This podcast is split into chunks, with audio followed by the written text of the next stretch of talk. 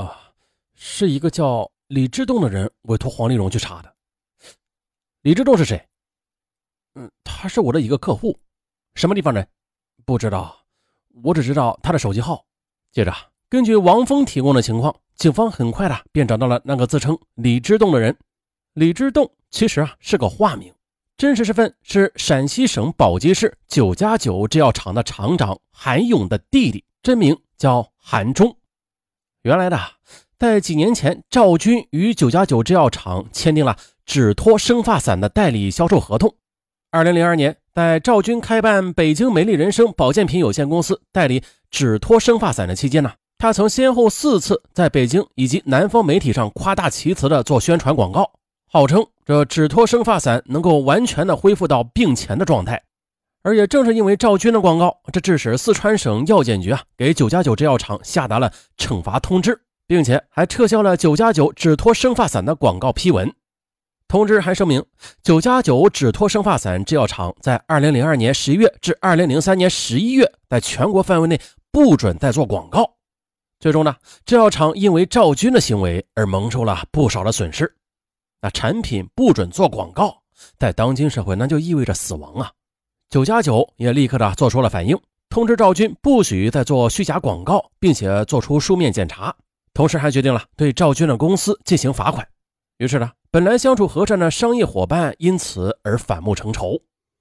赵军的美丽人生公司啊，不但不写书面检查，而且呢，对九加九制药厂实施的商业处罚行为置之不理。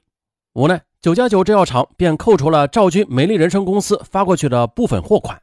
这矛盾由此再度升级。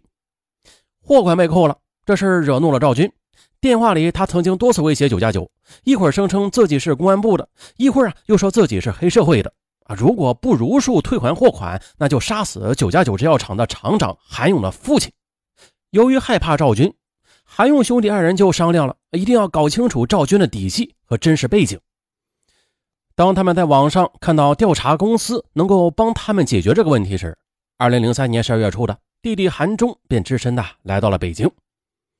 按照网上提供的联系电话，韩忠便找到了王峰所在的北京大海商务顾问有限公司。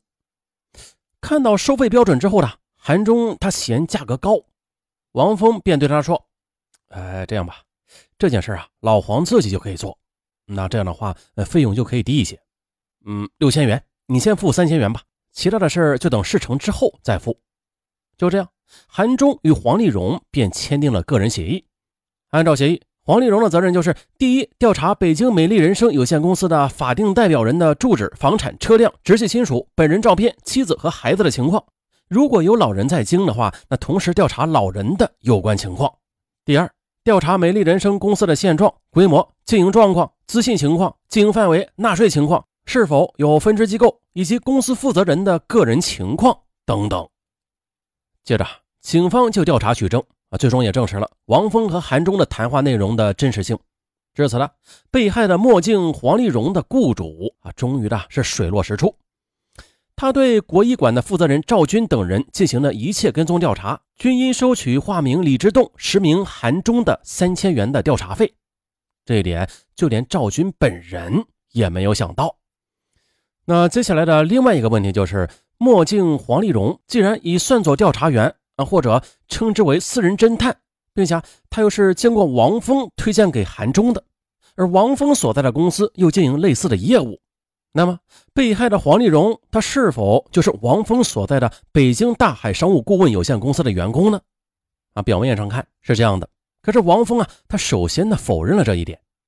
当警方询问黄丽荣与王峰所在的公司的关系时，王峰答：他只是我业务上的一个朋友。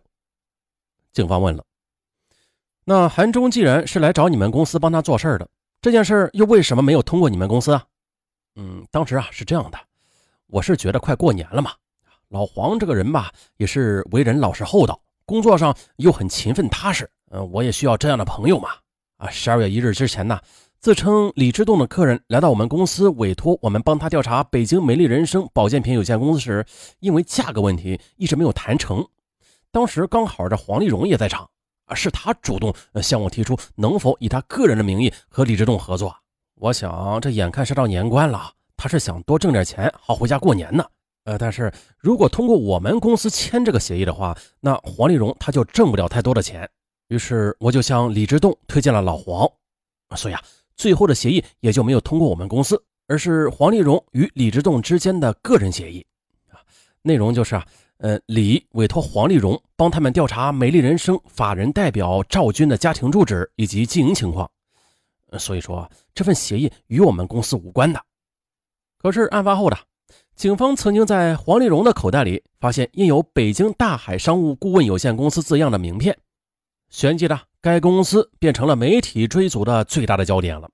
同样善于调查、挖掘、掌握第一手材料的记者们，很快的又搞清楚了另外一个让更多人都没有想到的事实，那就是这位主动到公安机关反映情况的王峰，他的哥哥就是闻名全国的打假名人王海。这王海，大家都听说过吧？就是前段时间的辛巴燕窝事件，啊，又让王海那是风光了一把。这事态的发展，致使本来处于本案边缘的地位的王海，以及北京大海商务顾问有限公司，再度的成为新闻焦点。面对急于寻求各种答案的记者，王海他不急不躁，处之泰然。他先是避开记者的主攻话题。不温不火的讲起了调查员职业的特殊性和危险性。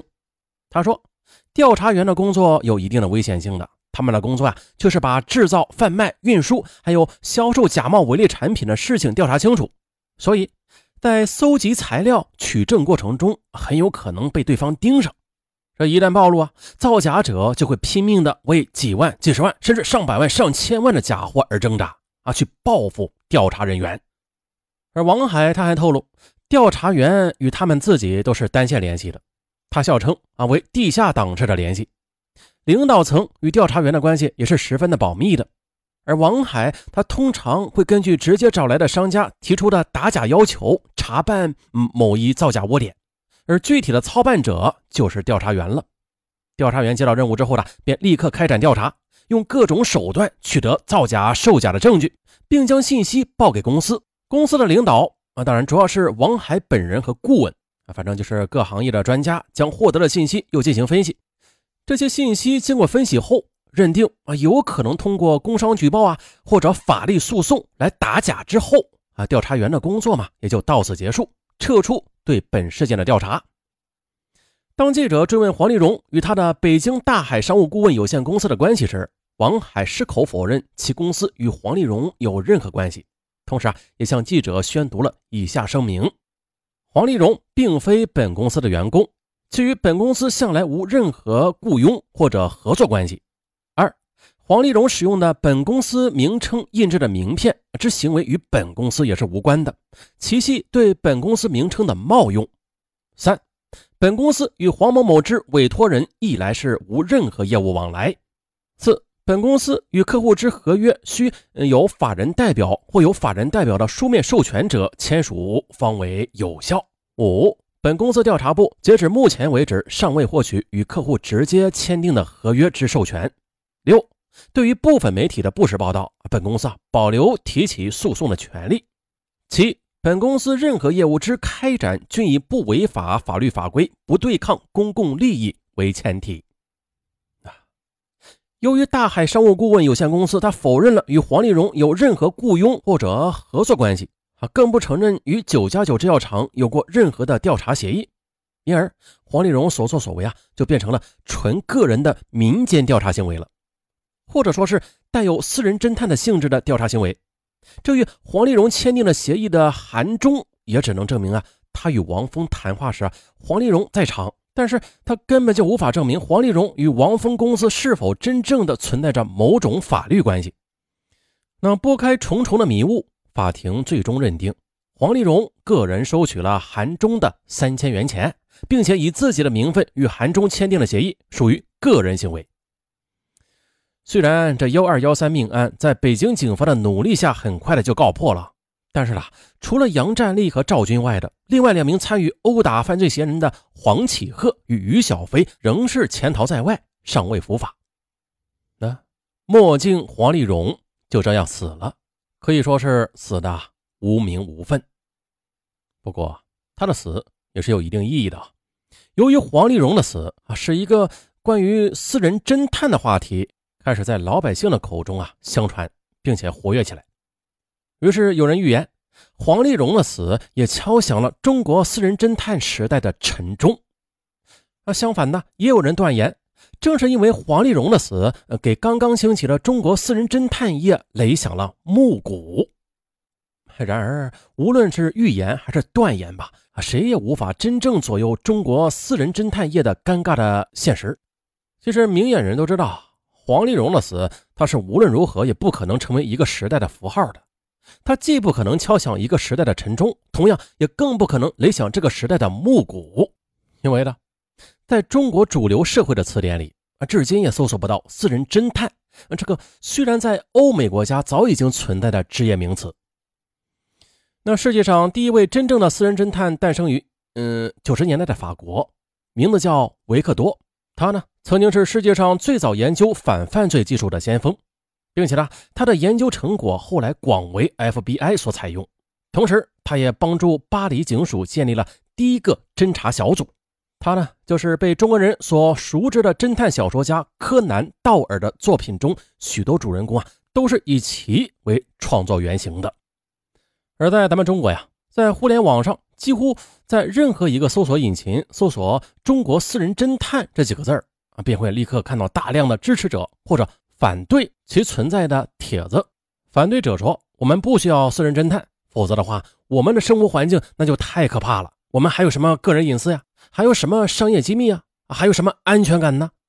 啊，说不定配偶、父母、兄弟正在雇人跟踪我们呢。说不定我们公司客户的数据已经被竞争对手全部的窃取了。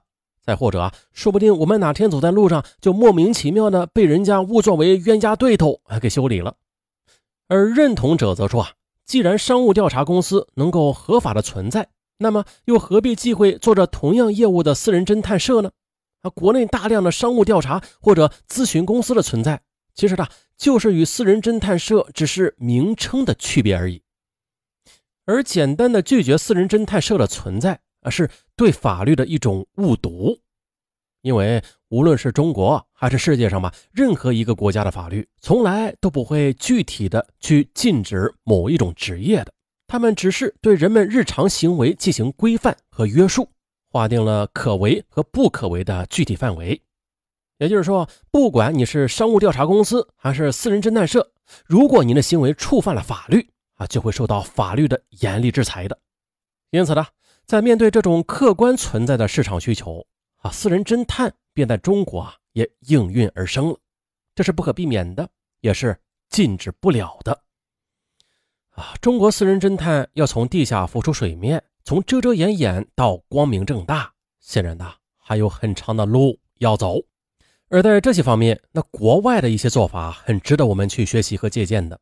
比如说，在国外啊，想开设一家私人调查机构的人，他必须具备一定的资格。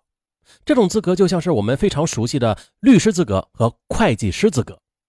个人若想取得这个资格，那是非常困难的，必须经过一些具体的培训和考试，合格之后呢，再颁发证书。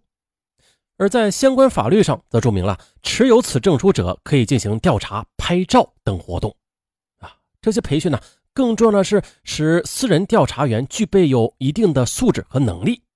因为这个行业它本身就含有一定的危险性的啊，具备这些能力就会使调查行动更加的安全化。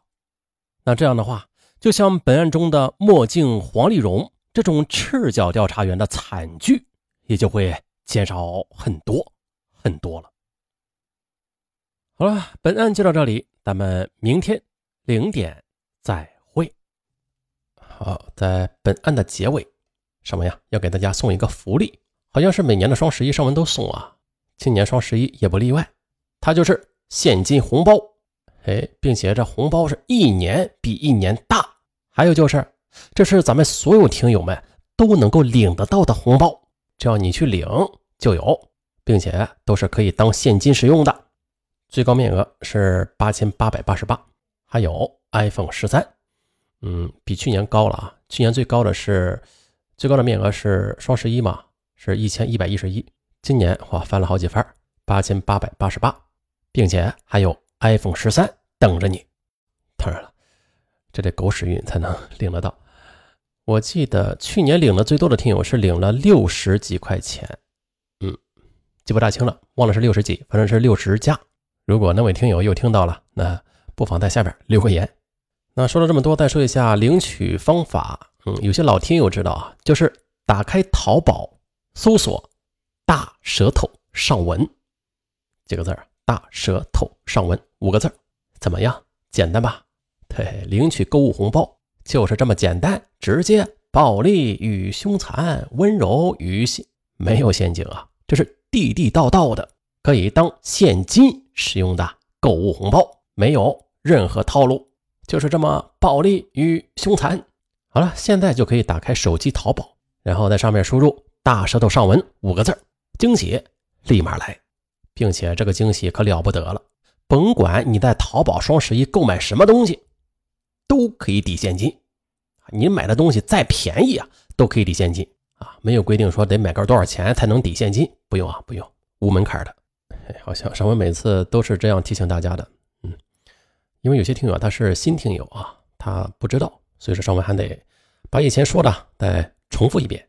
那比如说呀，你在淘宝搜索“大舌头上文”，搜出了五元钱，那你在买东西的时候，比如说这点东西是六元钱，你呀就可以抵现金五元，然后一元钱就可以买到手。那如果说这个东西是五元钱，那直接就是零元购，以此类推。